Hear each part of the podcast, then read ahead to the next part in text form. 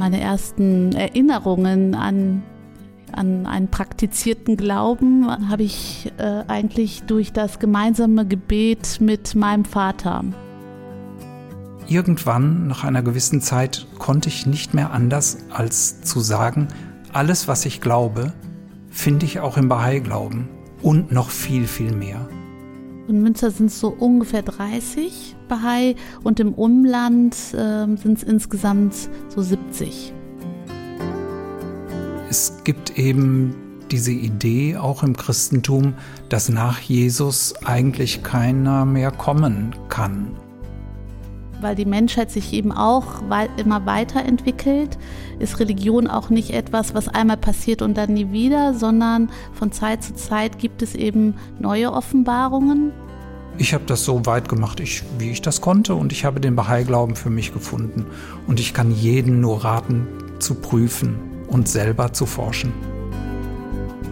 Es ging nie darum, jemand anders irgendwie zu bekehren ähm, sondern eher um die selbstständige Suche nach Wahrheit. Und die Aktivitäten sind eben offen für alle Menschen. Wenn ich nicht fest davon überzeugt wäre, dass der Bahai-Glaube das Beste ist für mich, dann wäre ich nicht Bahai, sondern irgendetwas anderes. Und wenn ich etwas wirklich liebe und von etwas überzeugt bin, dann ist es ganz natürlich, dass ich anderen das auch wünsche. Also für mich ist es nur ein Akt der Nächstenliebe, dass ich anderen auch wünsche, dass sie den Bahai-Glauben kennenlernen.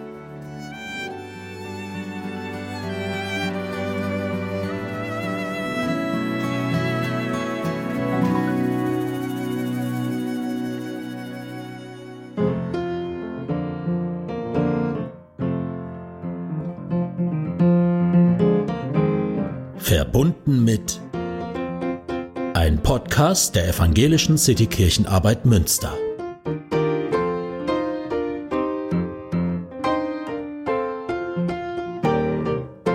Es rühme sich nicht, wer sein Vaterland liebt, sondern wer die ganze Welt liebt. Die Erde ist nur ein Land und alle Menschen sind seine Bürger.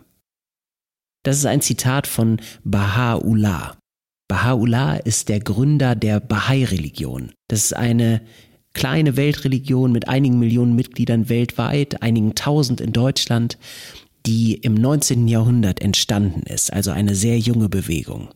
Und damit herzlich willkommen bei Verbunden mit, dem Podcast der evangelischen Citykirchenarbeit in Münster. Mein Name ist Moritz Greper, ich bin Pfarrer hier in der Stadt und treffe in diesem Podcast ganz unterschiedliche Menschen. Heute sind ein Mann und eine Frau zu Gast, die beide zu der Bahai-Gemeinde hier in Münster gehören. Fania Rasuli ist als Tochter in einer Bahai-Familie groß geworden und Peter Hörster ist als junger Mann bewusst zur Bahai-Religion übergetreten. Fania ist Schulsozialarbeiterin am Schiller-Gymnasium und Peter hat äh, vor einiger Zeit mal eine Fahrradfabrik gegründet und arbeitet ähm, seit einiger Zeit als Konstrukteur in einer Forschungs- und Entwicklungsabteilung einer Firma, die Geräte zur Oberflächenanalyse produziert. Ich freue mich auf ein Gespräch über die Bahai-Religion, was es bedeutet, Bahai zu sein, wie die Bahai zu anderen Religionen stehen und ähm, was es für Glaubensinhalte und Werte gibt.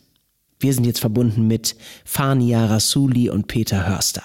Fania und Peter, herzlich willkommen zu unserem Abend-Podcast heute Abend hier im äh, Gemeindehaus. Ich freue mich total, dass ihr hier seid.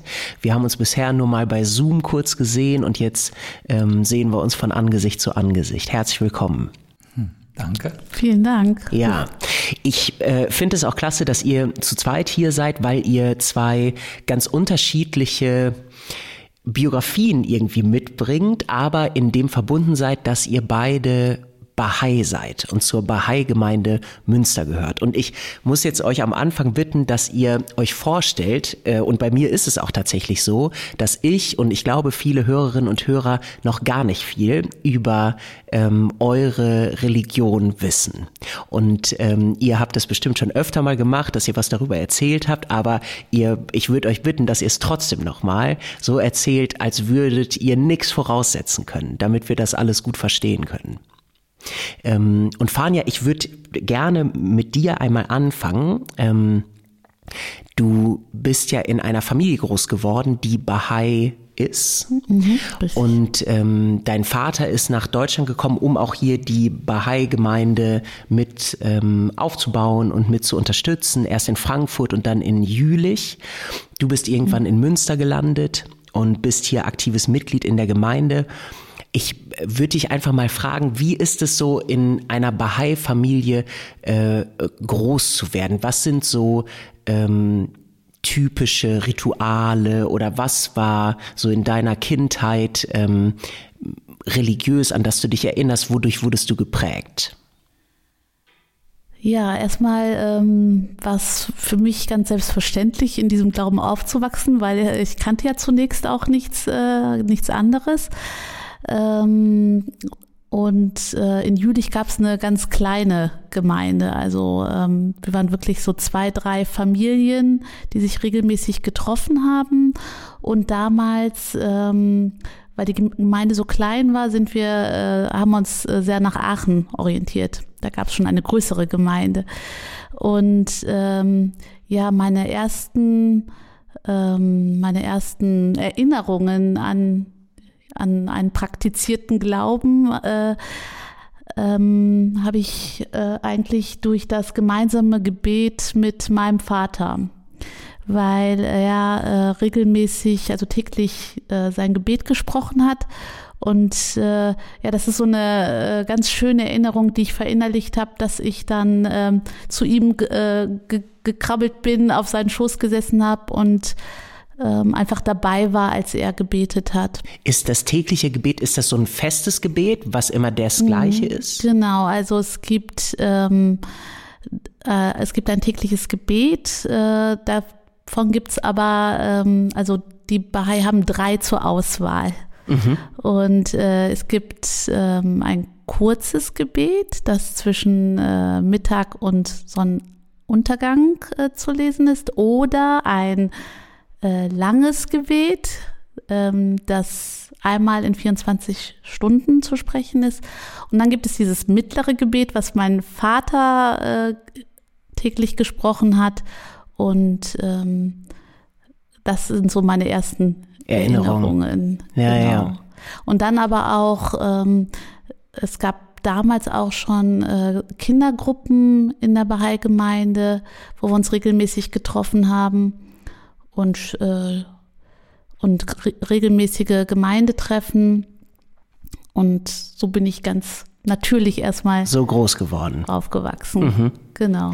Und erinnerst du dich daran, wenn du irgendwo in der Schule oder irgendwo gesagt hast, ähm, oder wenn deine Religionszugehörigkeit irgendwo eine Rolle gespielt hat, da war doch bestimmt oft, aha, Bahai, ähm, wenn du in den 80ern oder äh, mhm. so erzählt hast, ähm, dass du zu dieser Gruppe gehörst, ähm, weil das bestimmt ja immer was war, was Leuten nicht so bekannt war.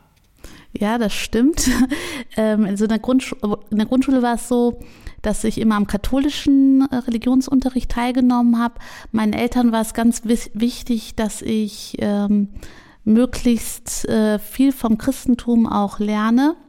Und ähm, das ist so in Bahai-Familien, dass die Kinder auch dahingehend ähm, erzogen werden, dass sie äh, von allen Religionen, die, äh, also ich sag mal, von den größeren Religionen zumindest ähm, auch was mitbekommen, mhm. sodass sie nachher auch selber entscheiden können, welchen Weg sie selber einschlagen. So was meinen Eltern wichtig, dass ich auch gut Bescheid weiß über das Christentum und jetzt bin ich in Jülich aufgewachsen, da gab es eine größere katholische katholisch. mhm. Gemeinde.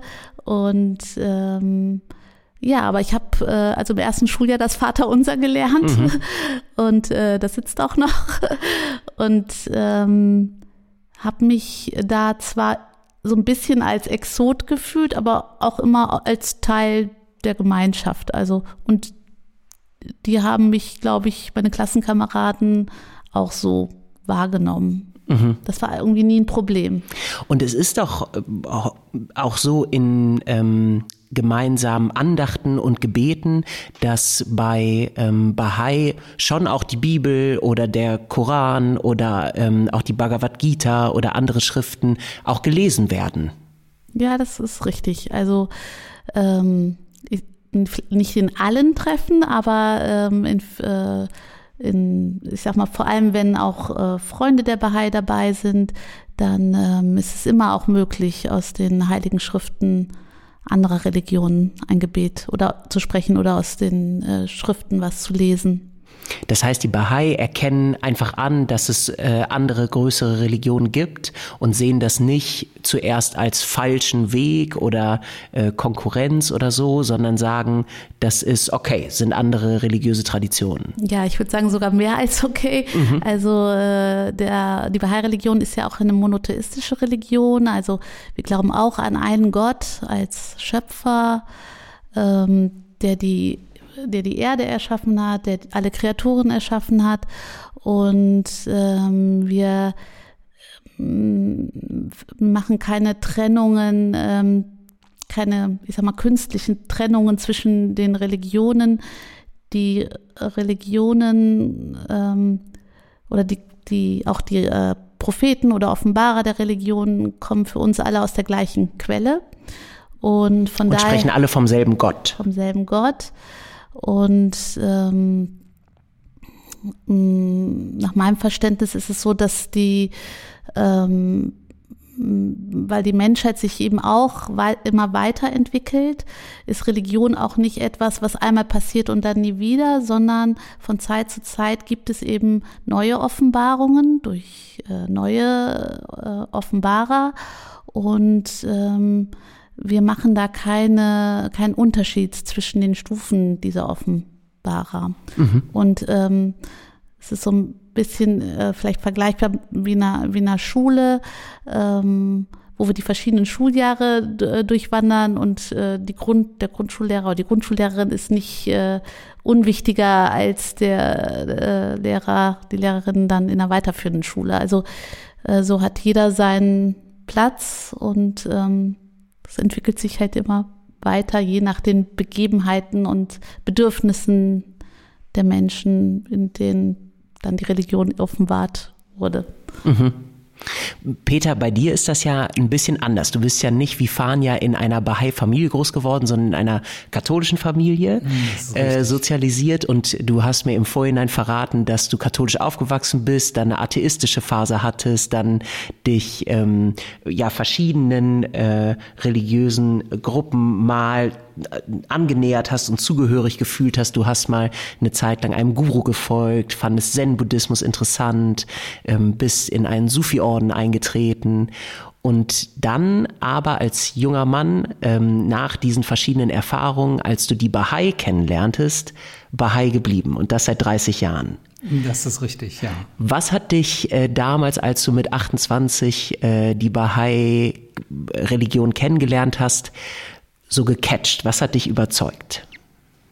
Es war in, in der Zeit, war ich ja noch Muslim und dann habe ich in einen Bahai kennengelernt und war davon überzeugt, das ist so ein netter Mensch, dem muss ich doch helfen, den Islam kennenzulernen, damit er irgendwie diesen falschen Bahai-Glauben sein lässt und vielleicht das Richtige und die Wahrheit findet. Und dann habe ich mich mit diesem Bahai regelmäßig getroffen, tatsächlich. Ich habe zu der Zeit Zivildienst gemacht und bin dann immer morgens zum Frühstück zu ihm gefahren. Wir haben zusammen ein bisschen gefrühstückt. Der studierte gerade Mathematik in der Zeit. Und dann haben wir über Religion gesprochen. Und ich habe versucht, ihm den Islam nahezubringen. Und er war einfach super gelassen und hat zu all den Wahrheiten, die es im Islam zweifellos gibt, hat er im Bahai-Glauben etwas gefunden, was nicht nur genauso vollständig ist, sondern sogar noch mehr bringt und noch viel schöner ist.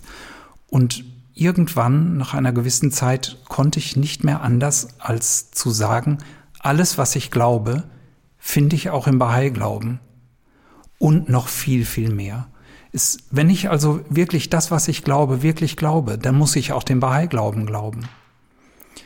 Und äh, mit diesem Gedanken habe ich mich dann halt sehr intensiv äh, damit auseinandergesetzt und habe alles, was es damals gab an äh, Bahai-Schriften, habe ich gelesen.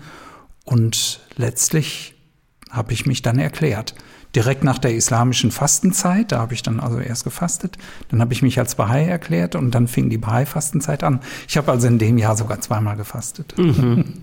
Die Bahai-Fastenzeit, das ist ja eine der ähm, ganz praktischen Dinge im Glauben, die ich auch interessant finde. Die dauert 19 Tage, ne? die Fastenzeit ja, im Bahai-Kalender. Und 19 ist ja nicht nur bei der Fastenzeit wichtig, sondern gibt überhaupt einen Rhythmus vor. Ja, also es ist faszinierend. 19, äh, wir haben 19 Monate, a 19 Tage und äh, unser Kalender ist synchron mit dem Sonnenjahr, um diese 365 Tage voll zu machen. 19 mal 19 sind nur 361. Gibt es dann halt noch äh, vier eingeschobene, in Schaltjahren fünf eingeschobene Tage.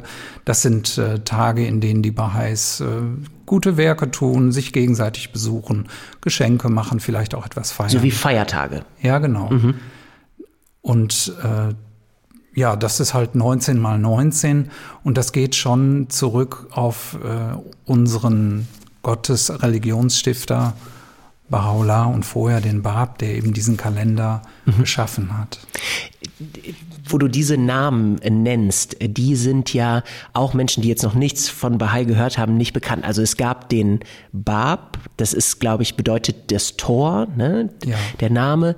Und äh, der ist der Gründer und dann nach seinem Tod hat der Ba'ullah das Werk sozusagen weitergeführt. Kann man das so sagen?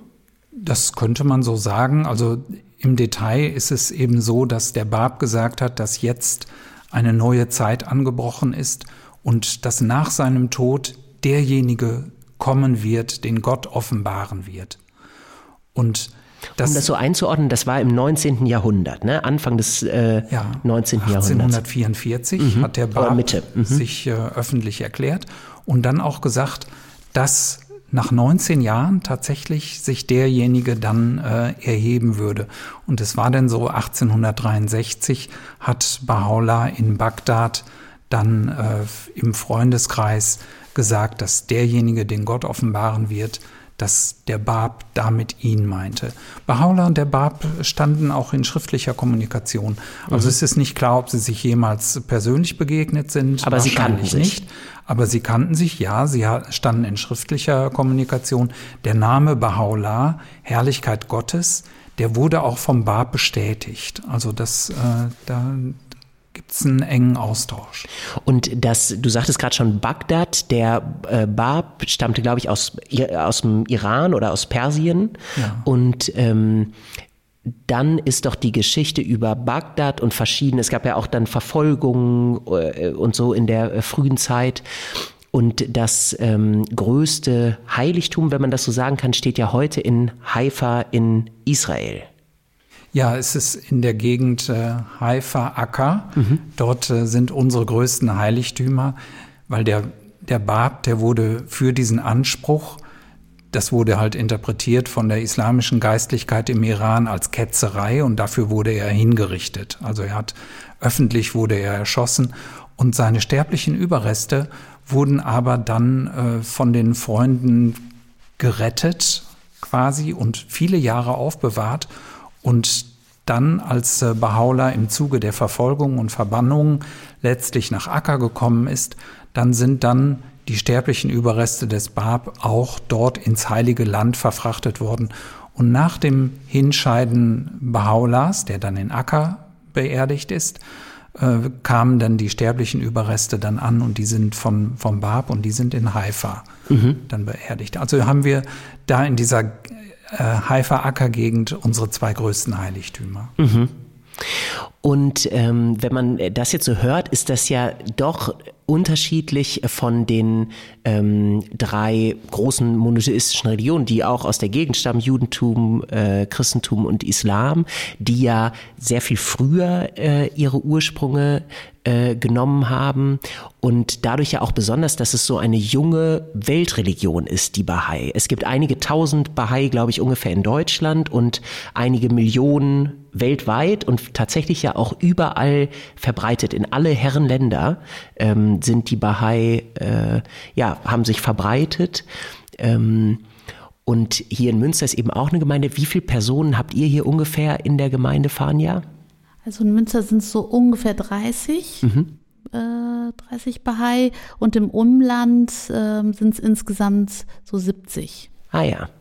Und ihr organisiert das ja auch äh, zur Vorstellung, ist das vielleicht auch interessant, ja ein bisschen anders als jetzt so eine Kirchengemeinde, wo wir uns hier treffen, äh, die ein so ein großen, äh, großes Gebäude haben, nur für Gottesdienst und ein Gemeindehaus.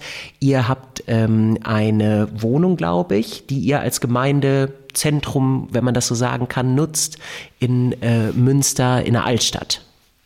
Genau, wir haben ein Gemeindezentrum in der Hörsterstraße und äh, ja, sind, sind mittendrin im Stadtgeschehen.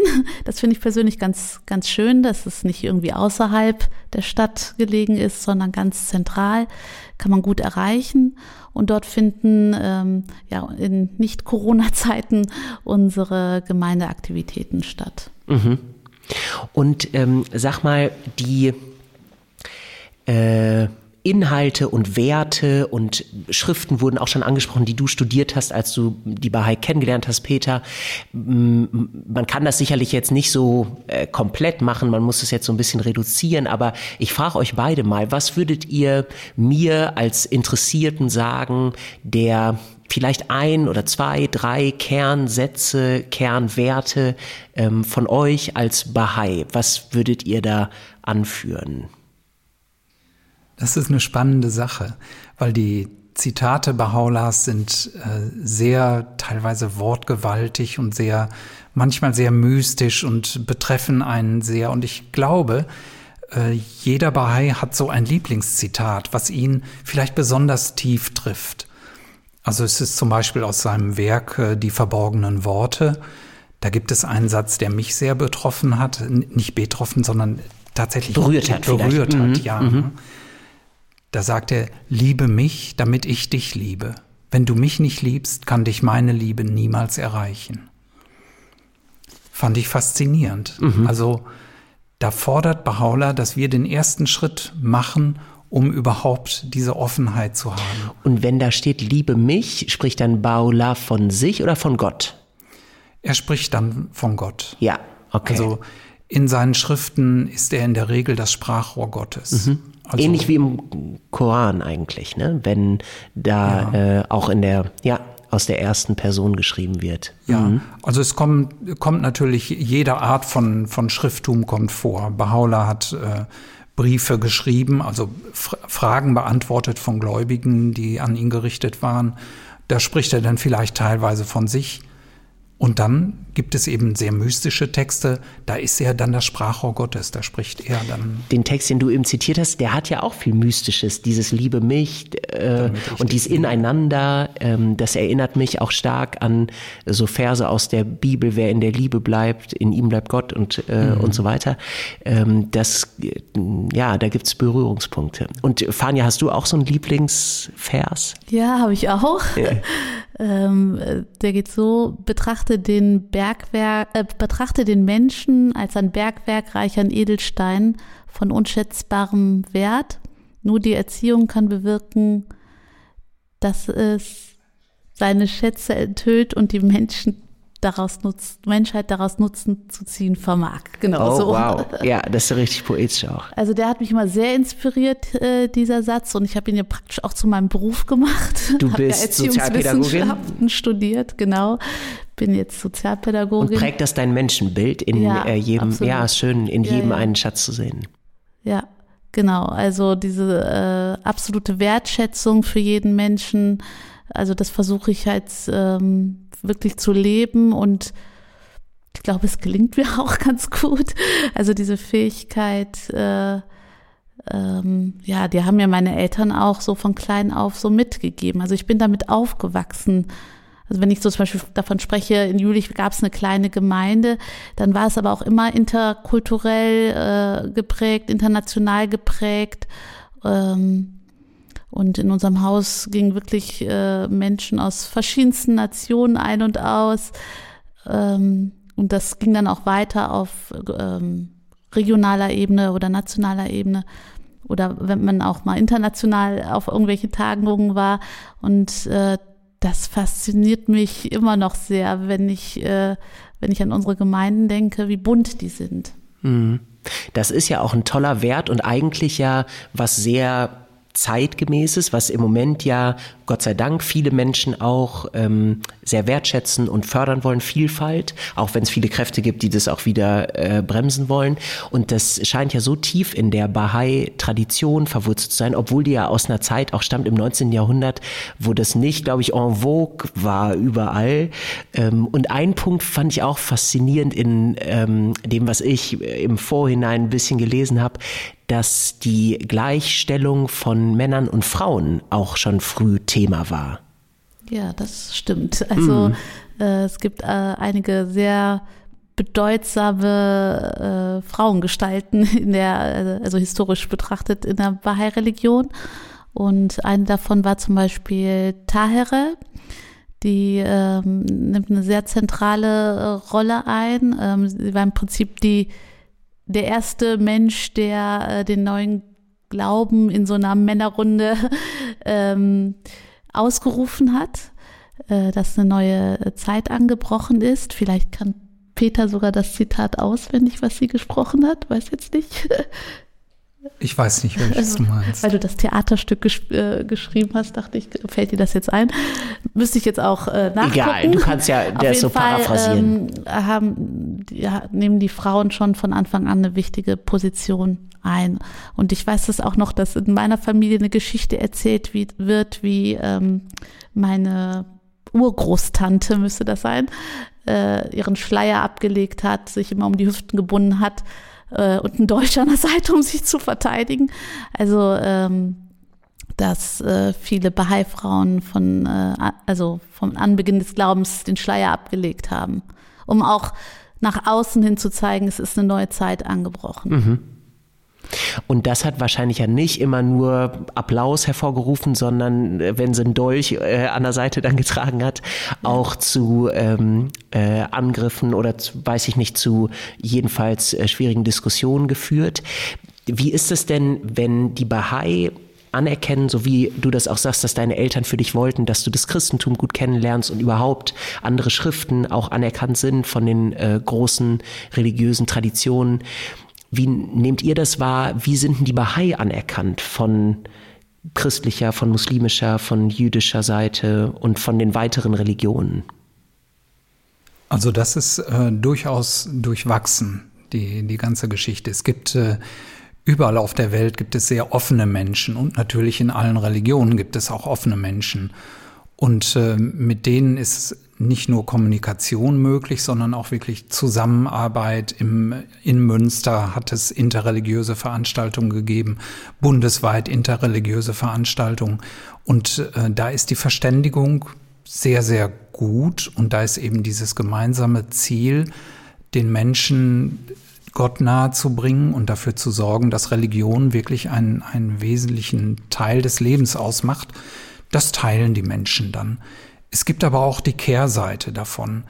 Die hat es, ähm, also die gibt es jetzt aktuell immer noch. Im Iran beispielsweise werden allein wegen ihres Glaubens sehr, sehr viele Baha'is inhaftiert.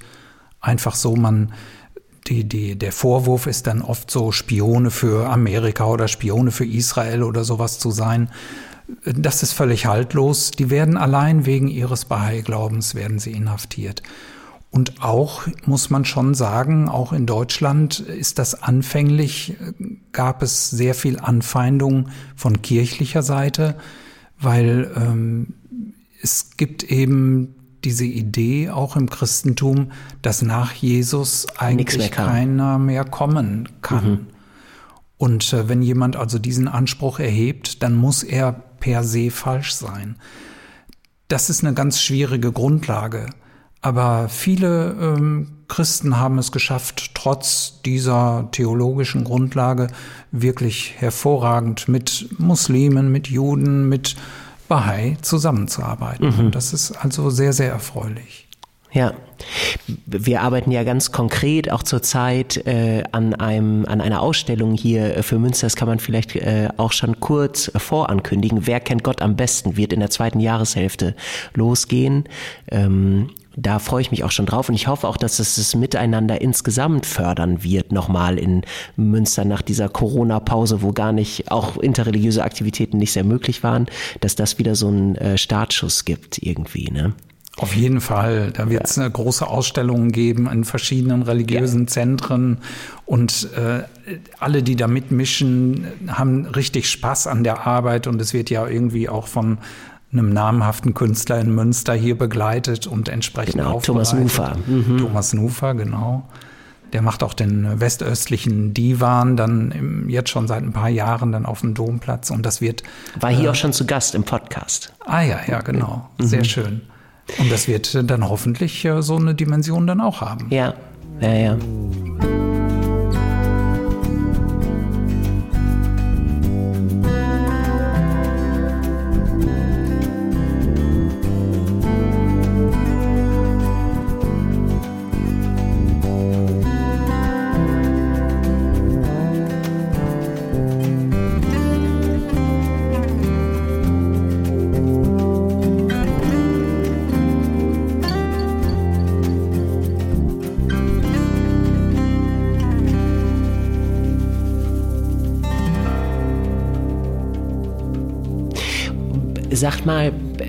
Das unterscheidet ja die Bahai-Religion ähm, nicht nur vom Christentum, sondern insgesamt würde ich sagen, eigentlich ja von allen monotheistischen Religionen, äh, diese Offenheit dafür, nicht die einzige zu sein, die Recht hat. Also auch wenn es überall immer offene Menschen gibt, ist es ja im Islam, im Christentum ähm, und auch im Judentum theologisch zumindest ein Teil der Tradition so einen Absolutheitsanspruch ähm, zu haben. Entweder die das auserwählte Volk zu sein oder auch die einzige gültige Offenbarung zu haben.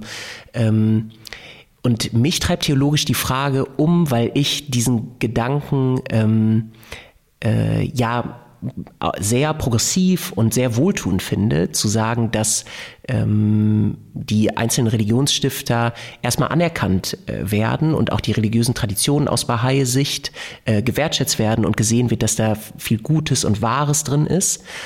Mm.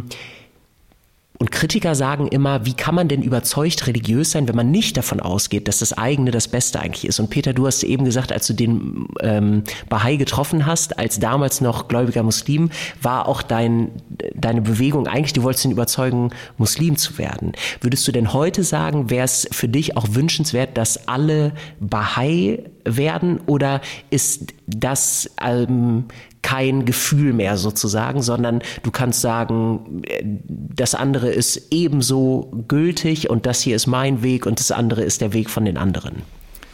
Also wenn ich nicht fest davon überzeugt wäre, dass der Bahai-Glaube das Beste ist für mich, dann wäre ich nicht Bahai, sondern irgendetwas anderes. Und wenn ich etwas wirklich liebe und von etwas überzeugt bin, dann ist es ganz natürlich, dass ich anderen das auch wünsche. Also für mich ist es nur ein Akt der Nächstenliebe, dass ich anderen auch wünsche, dass sie den Bahai-Glauben kennenlernen. Aber das bedeutet zu keinem Zeitpunkt, dass ich da irgendwie Druck ausüben dürfte und sagen, hier, jetzt, das ist hier der richtige Glaube, sondern das Gegenteil ist der Fall. Ich kann alle Leute nur darin bestärken, eigenständig nach Wahrheit zu suchen. Und das ist das, was in der Bahai-Religion kennzeichnend ist. Die Menschen, die sollen nicht das glauben, was andere ihnen erzählen, sondern die Menschen sollen sich aufmachen, eigenständig nach Wahrheit suchen. Dafür hat Baha'u'llah allen auferlegt, dass sie lesen und schreiben lernen sollen. Mhm. Er hat das Priestertum verboten, damit die Menschen sich selber aufmachen und sie können dann in den Schriften lesen, sie können auch in den Schriften der anderen Religionen lesen und das herausfinden, was für sie am besten ist. Ich habe das so weit gemacht, ich, wie ich das konnte, und ich habe den Bahai-Glauben für mich gefunden. Und ich kann jeden nur raten, zu prüfen mhm. und selber zu forschen. Das erinnert mich ein ganz bisschen die Abschaffung des Priestertums äh, an die äh, an den wichtigen protestantischen Punkt. Wir äh, seit Luther äh, sagen wir das Priestertum aller Gläubigen. Also wir sagen nicht, das Priestertum ist abgeschafft, sondern dass jeder eigentlich Priester ist. Und das geht aber wahrscheinlich in eine ähnliche Richtung, dass jeder eben mündiger Glaubender äh, ist und selber ja. in Freiheit verantwortlich dafür ist, ähm, ja, Wahrheit zu suchen, wie du es sagst. Das, das hört sich so an, ja. Mhm. Sicherlich waren es zu der damaligen Zeit äh, die, die Möglichkeit, die Bibel zu lesen, war noch äußerst eingeschränkt. Und das haben natürlich die Christen auch Luther zu verdanken, dass er die Bibel erstmalig in eine verständliche Sprache übersetzt hat den Leuten auf der Straße aufs Maul geschaut und dann eine Übersetzung dafür gefunden, die bis heute noch ihre, ihre Gültigkeit hat. Das ist schon faszinierend und das äh, ist etwas, äh, was ich als Bahai so unterschreiben würde, dass das wichtig ist. Ja. Fahren ja als ähm ihr in, also du bist ja in Deutschland dann geboren und in deiner Erinnerung, wenn deine Familie, also dein Vater ja auch hier war oder hierher gekommen ist, um die Bahai-Gemeinschaft hier so zu unterstützen, war das denn auch Thema, dass die Gemeinschaft wachsen sollte? Also war das so auch eine Motivation, dass man Menschen mit dazu gewinnt? Im Christlichen nennt man das ja Mission. Äh, war sowas auch Thema? Ähm, also es war schon, ich sag mal, es ist eher so, wie Peter auch gesagt hat, äh, dass man, ähm, also eher, ja, mit so einem, ähm, ich sag mal, so einem Auftrag unterwegs ist, ähm, die Welt, äh, in der man lebt, ein Stück weit besser zu machen und zu gestalten und äh, gesellschaftlich aktiv zu sein. Und ähm, mm, und es ging nie darum, jemand anders irgendwie zu bekehren, ähm, sondern eher wirklich um dieses, äh, um die selbstständige Suche nach Wahrheit. Also das zieht sich eigentlich in, in allem so durch. So durch. Mhm. Und die Aktivitäten sind auch, äh, sind eben offen für alle Menschen. Und ähm, das heißt auch zum Beispiel eure Treffen in der Hörsterstraße, da ähm, wenn jemand zum Beispiel interessiert wäre, mal zu einer Andacht zu kommen, der Christ oder Moslem ist oder gar nichts, ja, ja, äh, der, der könnte einfach vorbeikommen. Mhm. Ja, sehr schön. Wie ist es denn für euch in eurem Glauben oder für Bahai ähm, nach dem Tod? Habt ihr auch so eine Vorstellung von Himmel oder ewigem Leben oder Hölle oder wie ist das? Ja, es gibt äh, eben die, es gibt schon die Vorstellung, dass äh, der Mensch äh, eine Seele hat und diese Seele sich auch immer weiterentwickelt. Und, schon im jetzigen Leben auch? Ja, schon im mhm. jetzigen Leben. Also äh, ähm, in äh, dem ich eben bestimmte Fähigkeiten entwickle und ähm, durch äh, Gebet, Meditation, aber auch in wie ich in die Welt äh, hineinwirke durch meine Taten ähm, und das auch, also dadurch die Seele, also nach meinem Verständnis, Fähigkeiten erwirbt, die sie, wenn sie dann, äh, wenn der Mensch dann eines Tages verstirbt, ähm, diese Fähigkeiten auch mitnimmt. Äh, wie immer das aussehen wird. Also wir glauben nicht an die, ein Konzept von Himmel und Hölle, äh, sondern eher ähm, ja, äh, das Konzept von, dass, dass Seele sich eben auch weiterentwickelt. Auch nach dem Tod. Auch nach dem Tod. Und dass es sich auch, ich sag mal in unseren Worten jetzt so erinnert an das Leben, äh, was es auf der Erde geführt hat. Mhm. Also sozusagen, Oder dass es eine Kontinuität gibt ja. äh, vom Leben im Hier und Jetzt und äh, vom Weiterleben der Seele im Jenseits. Mhm. Es gibt da einen sehr schönen Vergleich, wenn ich da mal kurz reingrätschen kann, den äh, Bahá'u'lláh nennt. Und zwar vergleicht er das äh, Leben hier im Vergleich zum Jenseits mit dem Leben eines Kindes im Mutterleib im Vergleich zu hier. Also das Kind im Mutterleib entwickelt alle Fähigkeiten, Organe und äh, was es braucht, aber was es nicht im Mutterleib braucht. Und nach der Geburt auf dieser Erde wird das Kind all diese Dinge weiterentwickeln und brauchen. Und so sind wir hier und unsere Seele entwickelt sich in einer Weise und wir wissen gar nicht genau, wofür. Wir wissen noch nicht einmal genau, was wir dort entwickeln. Das Einzige, was wir wissen, ist, wenn unsere Seele den Körper verlässt, in die jenseitige Welt eingeht, dass dann diese Dinge nützlich sind oder wichtig sind. Und wir können sehen, wie ein kleiner Schaden zum Beispiel bei einem Kind im Mutterleib denn große Auswirkungen in diesem Leben hat. Ja. Und so sollte unser Leben hier auf der Erde gestaltet sein, halt nach den Ratschlägen der Offenbarer Gottes. Dazu gehört halt zum Beispiel das berühmte Gebot der Nächstenliebe. Dazu gehören all diese Dinge, die letztlich dazu da sind, dass die Menschen hier ihre Seele in einer Weise entwickeln können, dass sie es im Jenseits dann gut haben. Mhm. Und dieses Jenseits ist dann aber nicht exklusiv für Bahai, sondern das ist äh, sozusagen inklusiv für Menschen. Auf keinen Fall exklusiv für, für Bahai, weil äh, man müsste ja sofort die Frage stellen, was passiert mit den Leuten, die jetzt von Baha'u'llah nichts gehört haben, was passiert mit den Leuten, ja. die gestorben sind, bevor überhaupt Baha'u'llah geboren wurde, etc. Das, das, ist, äh, das ist egal. Baha'u'llah hilft den Menschen hier, und, ähm, aber es kommt auf den Menschen an. Und Baula, welche, also der war natürlich der Stifter äh, irgendwie und hat viele Schriften hinterlassen ähm, und hat, ist der aber trotzdem sozusagen ganz normaler Mensch in der Vorstellung der Bahai oder hat der so eine, Jesus hat ja zum Beispiel diese besondere Rolle, der ist wahrer Mensch und wahrer Gott in der christlichen Tradition, also hat so eine äh, sehr herausgehobene äh, Form, ist Teil der Trinität Gottes als Gottes Sohn. Ähm, im Islam ist es etwas anders. Mohammed ist Mensch und einfach der Verkünder Gottes, aber sehr besonders als Prophet. Und wie ist das bei äh, Baula? Also Baula ist hier geboren, als Mensch natürlich. Und äh, trotzdem ist seine, seine geistig-seelische Stufe die eines Gesandten Gottes. Also diese, diese zwei Aspekte, die es sowohl im Islam als auch im Christentum gibt, die finden wir in Baha'u'llah auch. Mhm. Ja, ja. Mm, ein Thema, was ich äh, in meiner äh, kleinen Recherche vorher gefunden habe, was für mich so ein bisschen äh, Wasser in den Wein, sag ich mal, gegossen hat, weil zunächst, wenn man das liest und solche Zitate auch findet von Baola, die Religion Gottes ist für Liebe und Einheit da, macht sie nicht zum Grund für Streit und Feindschaft. Das ist ja einfach richtig schön. Dazu kann man ja sofort Amen sagen und die Frage der Gleichstellung von Mann und Frau und dem Abbau von Vorurteilen und auch äh, die Bereicherung der Seele im Hier und Jetzt, die Anerkenntnis von anderen religiösen Traditionen.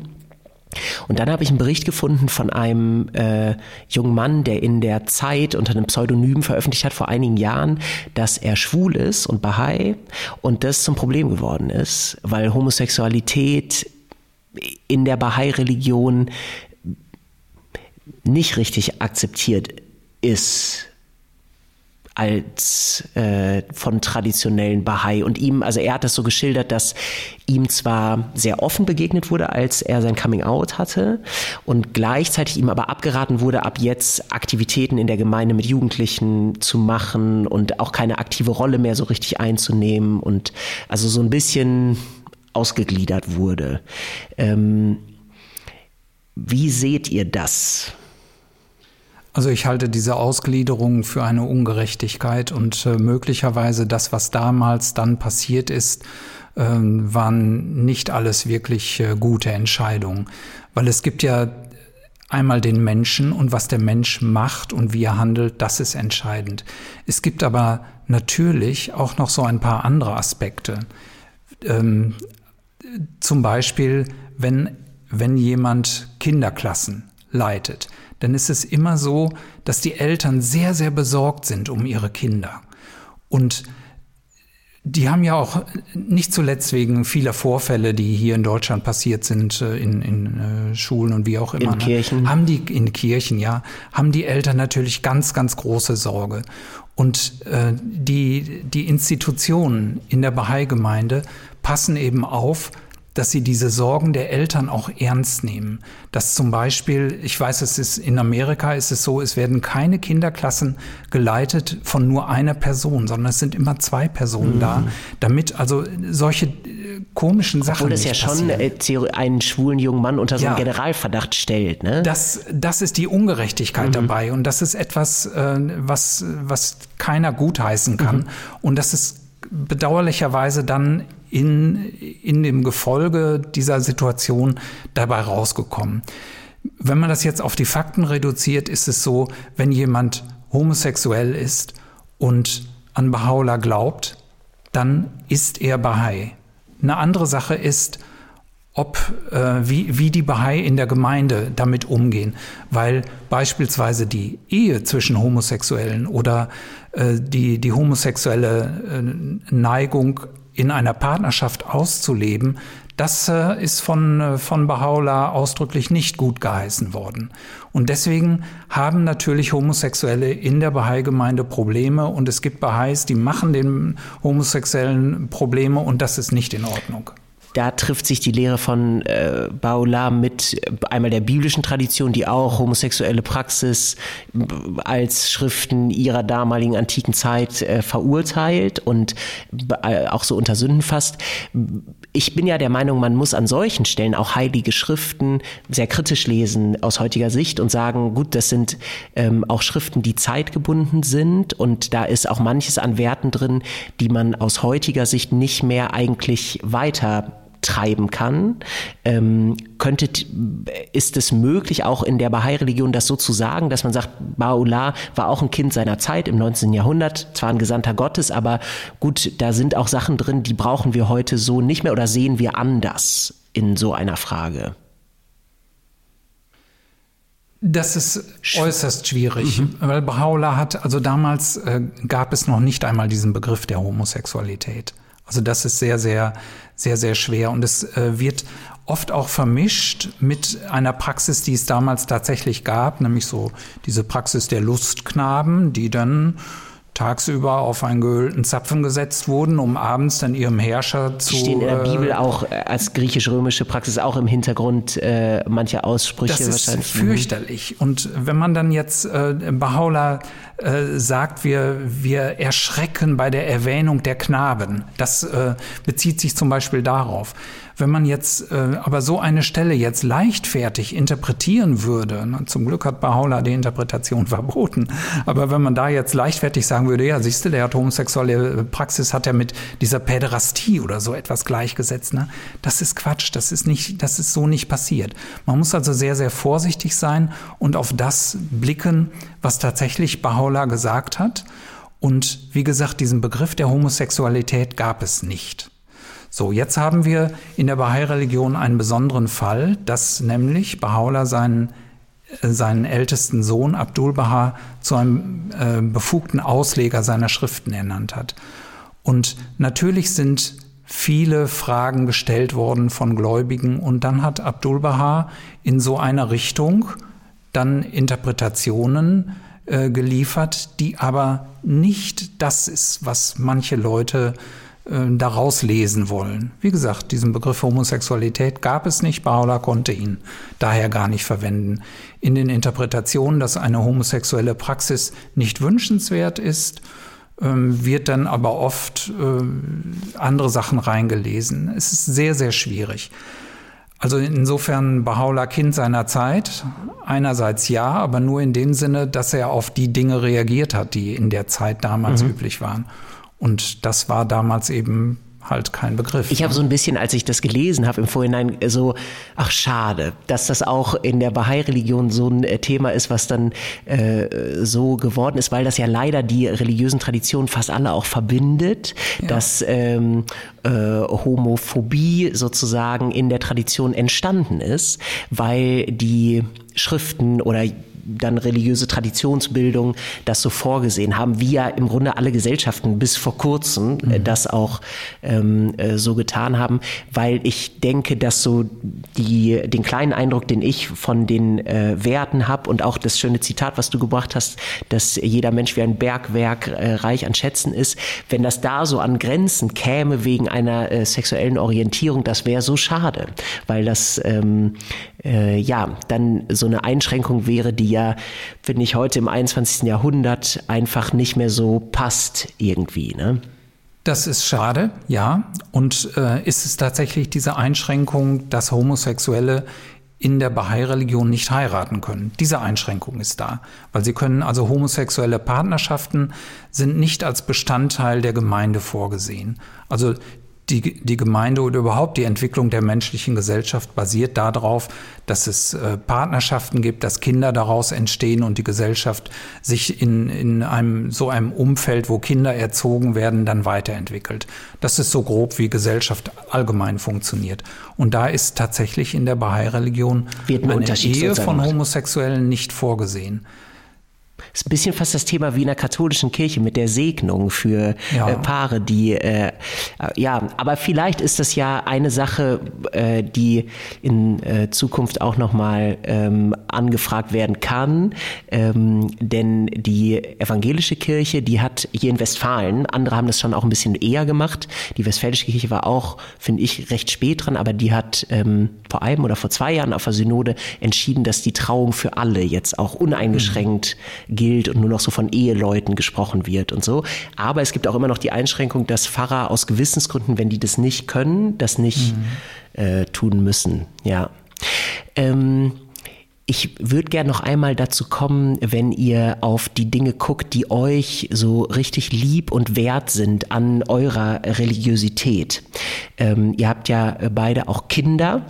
Mhm. Und ähm, da würde mich interessieren, wie ihr das da gehandhabt habt. Ich weiß aus deiner Vita, Fania, dass in äh, der Bahai-Religion der bewusste Beitritt sozusagen zur Gemeinschaft mit 15 Jahren, glaube ich, geschieht und nicht wie häufig im Christentum mit einer Taufe eines Kleinkindes, was noch nicht selber entscheidet, sondern ist irgendwie ein bewusster Vorgang dann für dich gewesen, ne? Ja, richtig. Also wir haben kein äh, Ritual, was das irgendwie, äh, die, was die Bestätigung im Glauben äh, irgendwie untermauert.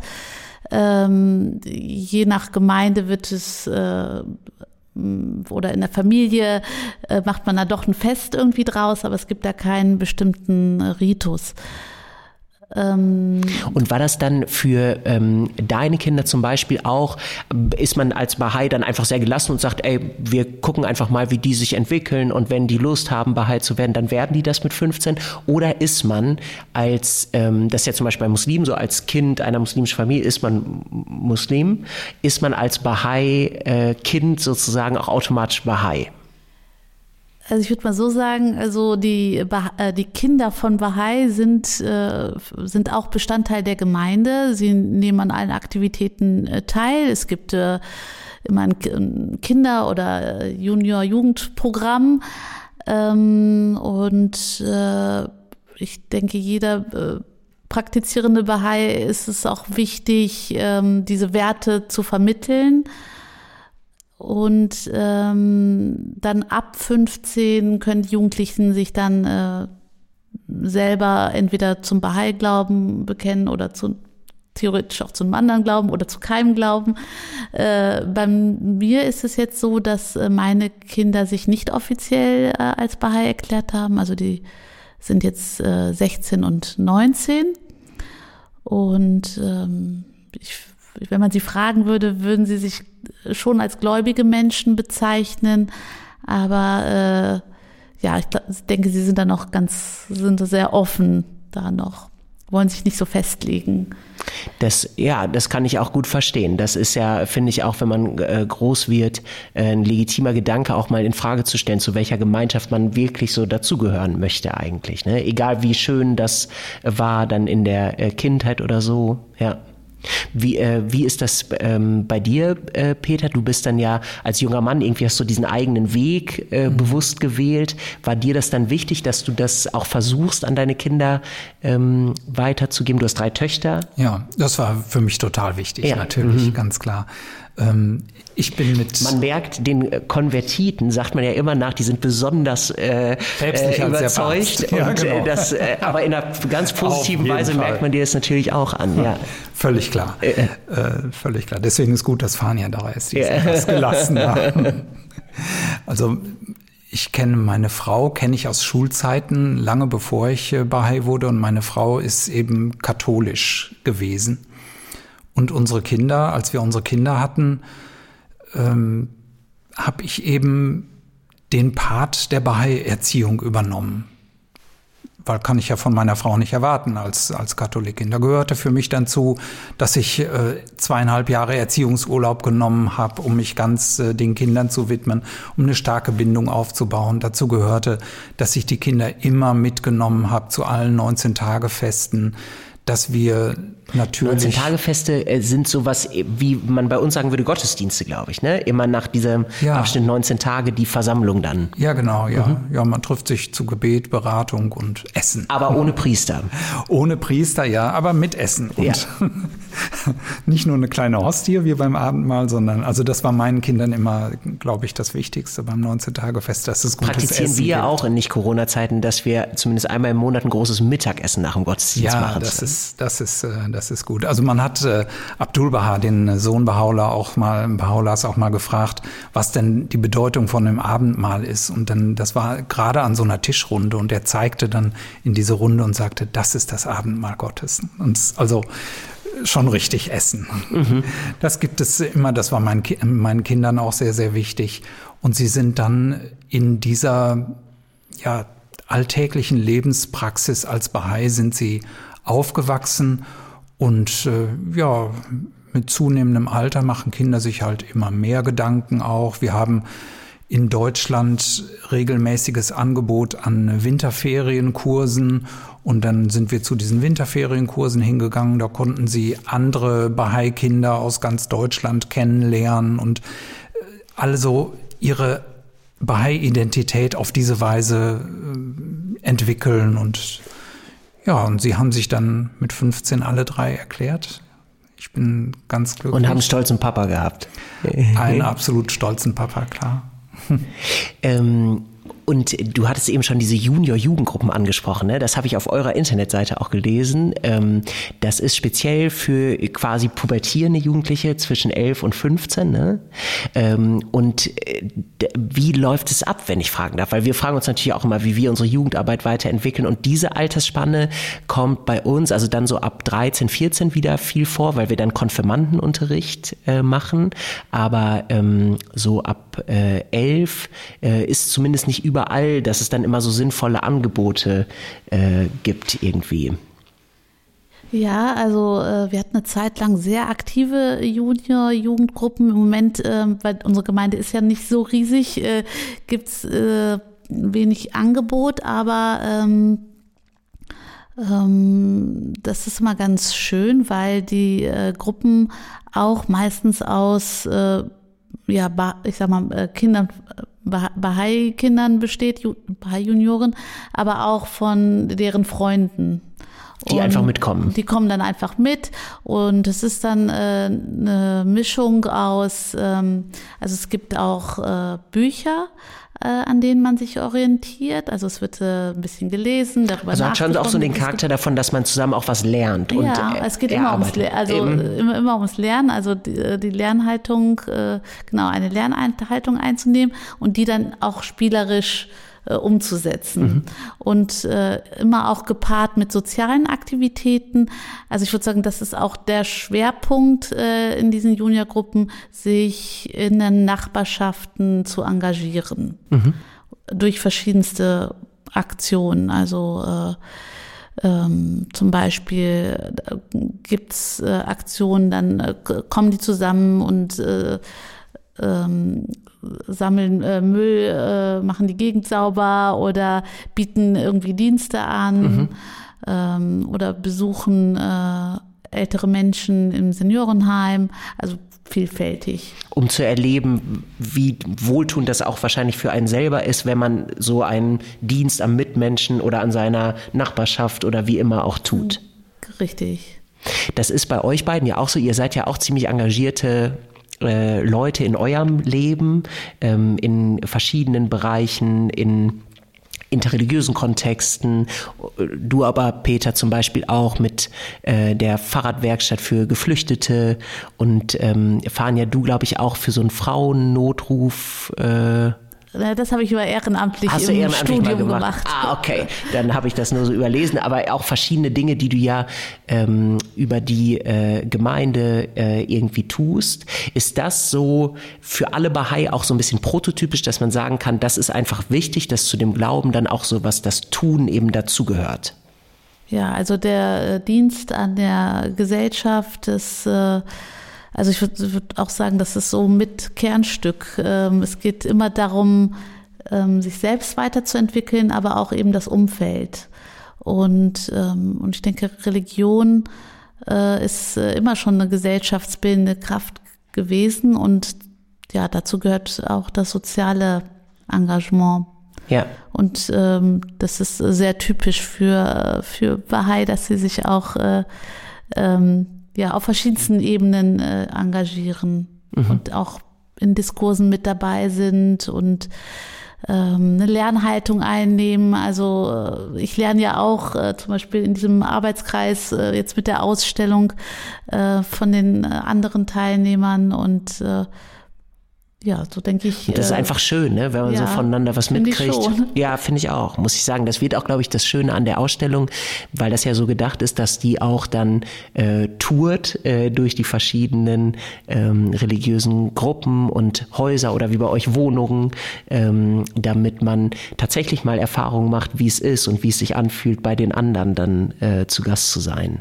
Und der Titel, weil wir ähm, da letztens schon mal drüber gesprochen haben, wer kennt Gott am besten, das ist ja gar nicht so gemeint, dass man da so einen Wettbewerb draus macht, sondern es ist eigentlich so spielerisch gemeint. Ne? Ich finde den Titel eigentlich ganz schön. Ich finde den auch der total hat mich gut. von Anfang an äh, irgendwie begeistert. Total, ich auch. Aber es gab jetzt wohl mal so eine Anfrage und da habe ich mit Thomas Nufer noch mal äh, dann darüber gesprochen. Ich finde den auch super, mhm. aber vielleicht muss man das bei manchen, die es dann zu ernst nehmen, äh, dann einfach noch, dazu sagen, dass es eher äh, spielerisch gemeint ist.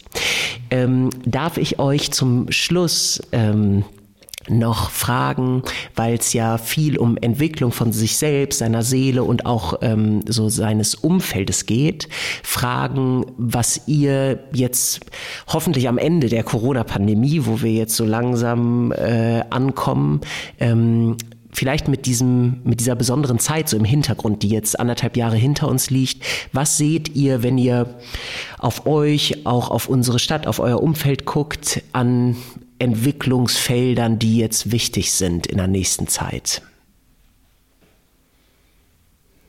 Also, du hast vorhin schon angedeutet, dass ich was mit Fahrrädern für Geflüchtete mache. Was ich in der Corona-Pandemie-Zeit jetzt erlebt habe, ist, dass Radwege außerhalb von Münster durchs Grüne, wo ich früher alleine gefahren bin, dass die jetzt bevölkert sind, als wäre es in der Innenstadt. Also das ist etwas, was ich sehe, was passiert. Die Menschen gehen nach draußen und sie freuen sich jetzt endlich wieder raus zu können. Die Menschen steigen aufs Fahrrad, um äh, dort in all diesen Beschränkungen trotzdem noch was Schönes zu erleben, das finde ich irgendwie so rein praktisch, was jetzt gar nichts mit der Bahai-Religion zu tun hat, finde ich persönlich ganz, ganz toll. Einfach also, eine schöne Entwicklung, die jetzt stattgefunden hat, sozusagen. Ist eine schöne Entwicklung, die stattgefunden hat und von der ich glaube, dass das auch weitergeht. Mhm. Ähm, was die Religion angeht, da ist es so, dass äh, wir mit äh, Freunden aus unserem Umfeld ganz viel Zoom-Konferenzen gehabt haben, online und dass wir auch spezielle Angebote hatten, über den Bahai-Glauben mit den äh, Freunden zu sprechen, diese Sachen zu studieren und da doch ein gesteigertes Interesse ist. Und diese Gruppen, die wir, diese Diskussionskreise, die wir hatten, die äh, möchten sich auch gerne einmal so treffen. Also ich erwarte auch eigentlich, dass, dass sich die Freunde treffen, die, die Nicht-Bahai-Freunde mit uns treffen und wir diese Dinge fortsetzen können und dann auf einer äh, noch persönlicheren und noch erfreulicheren Ebene. Das ist etwas, was ich in der nächsten Zeit auch hoffe zu sehen. Mhm. Wie ist das für dich, Fania? Ja, also ähm, ich sehe das einmal beruflich äh, ein bisschen. Du bist in der Schule, ja. Ne? Genau, ich bin Schulsozialarbeiterin hier in Münster an einem Gymnasium und ich äh, ja, ich bin mal so ein bisschen gespannt, auch wenn wir jetzt äh, wieder in den Präsenzunterricht äh, gehen, also äh, mit allen äh, Schülerinnen und Schülern zusammen. Ähm, ja, wie, wie das, wie die so wieder in Schule ankommen. Ähm, ich sehe schon mit Sorge eine steigende Zahl von äh, Kindern und Jugendlichen, ähm, ja, die äh, Schwierigkeiten haben, ähm, äh, sich wieder an das soziale Leben zu gewöhnen. Und äh, ja, da bin ich einfach mal gespannt, wie sich's äh, entwickelt und ähm, ich äh, habe innerhalb der Bahai-Gemeinde, aber auch, äh, also haben sich, glaube ich, auch, haben viele so die Fähigkeit entwickelt, ähm, äh, ja, mit Zoom in Kontakt zu bleiben. Ähm, das finde ich schon irgendwie auch eine Errungenschaft, dass man äh, so in Kontakt geblieben ist und wir haben alle unsere Aktivitäten im Prinzip aufrechterhalten können dadurch.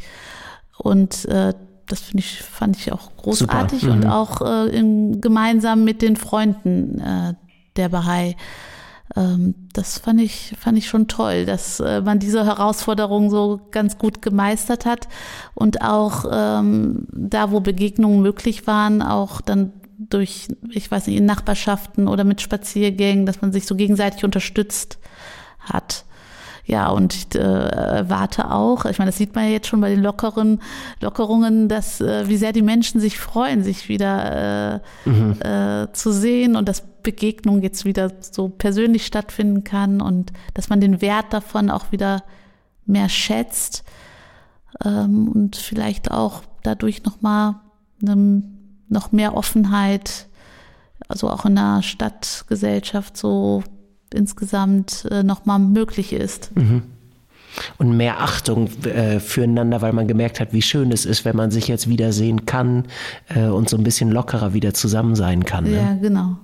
Ich würde, äh, also ich äh, kündige mich mal selber an. Ich habe total Lust mal, wenn ihr wieder in Präsenz bei euch in der Hörster Straße zusammenkommt zu einem ähm, 19 Tage Fest oder 19 Tage Feier. Mhm. Äh, da würde ich gerne mal dazu kommen. Ja, sehr gerne. Ja, wunderbar. Wir freuen uns. Also wenn du nicht gefragt hättest, hätten wir dich sonst oh, auch nein, äh, eingeladen. Sorry, ich bin sehr forsch. nein, das äh, äh, würde mich total freuen und ich fand das einen äh, ja, ganz großen äh, Gewinn von euch heute zu hören, euch kennenzulernen, ähm, einiges über eure Geschichte zu hören und über eure Religion.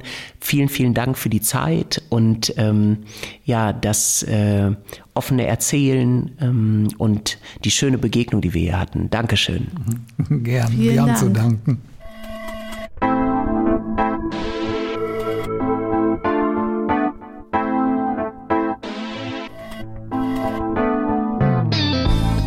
Verbunden mit wird im Team produziert. Die Stimme im Intro kommt von Dennis Mohme, die Musik stammt von Hans-Werner Schanowski, dem Popkantor im Evangelischen Kirchenkreis Münster und die Produktion leitet Lukas Pietzner. Mein Name ist Moritz Gräper. Alles Gute und bis bald.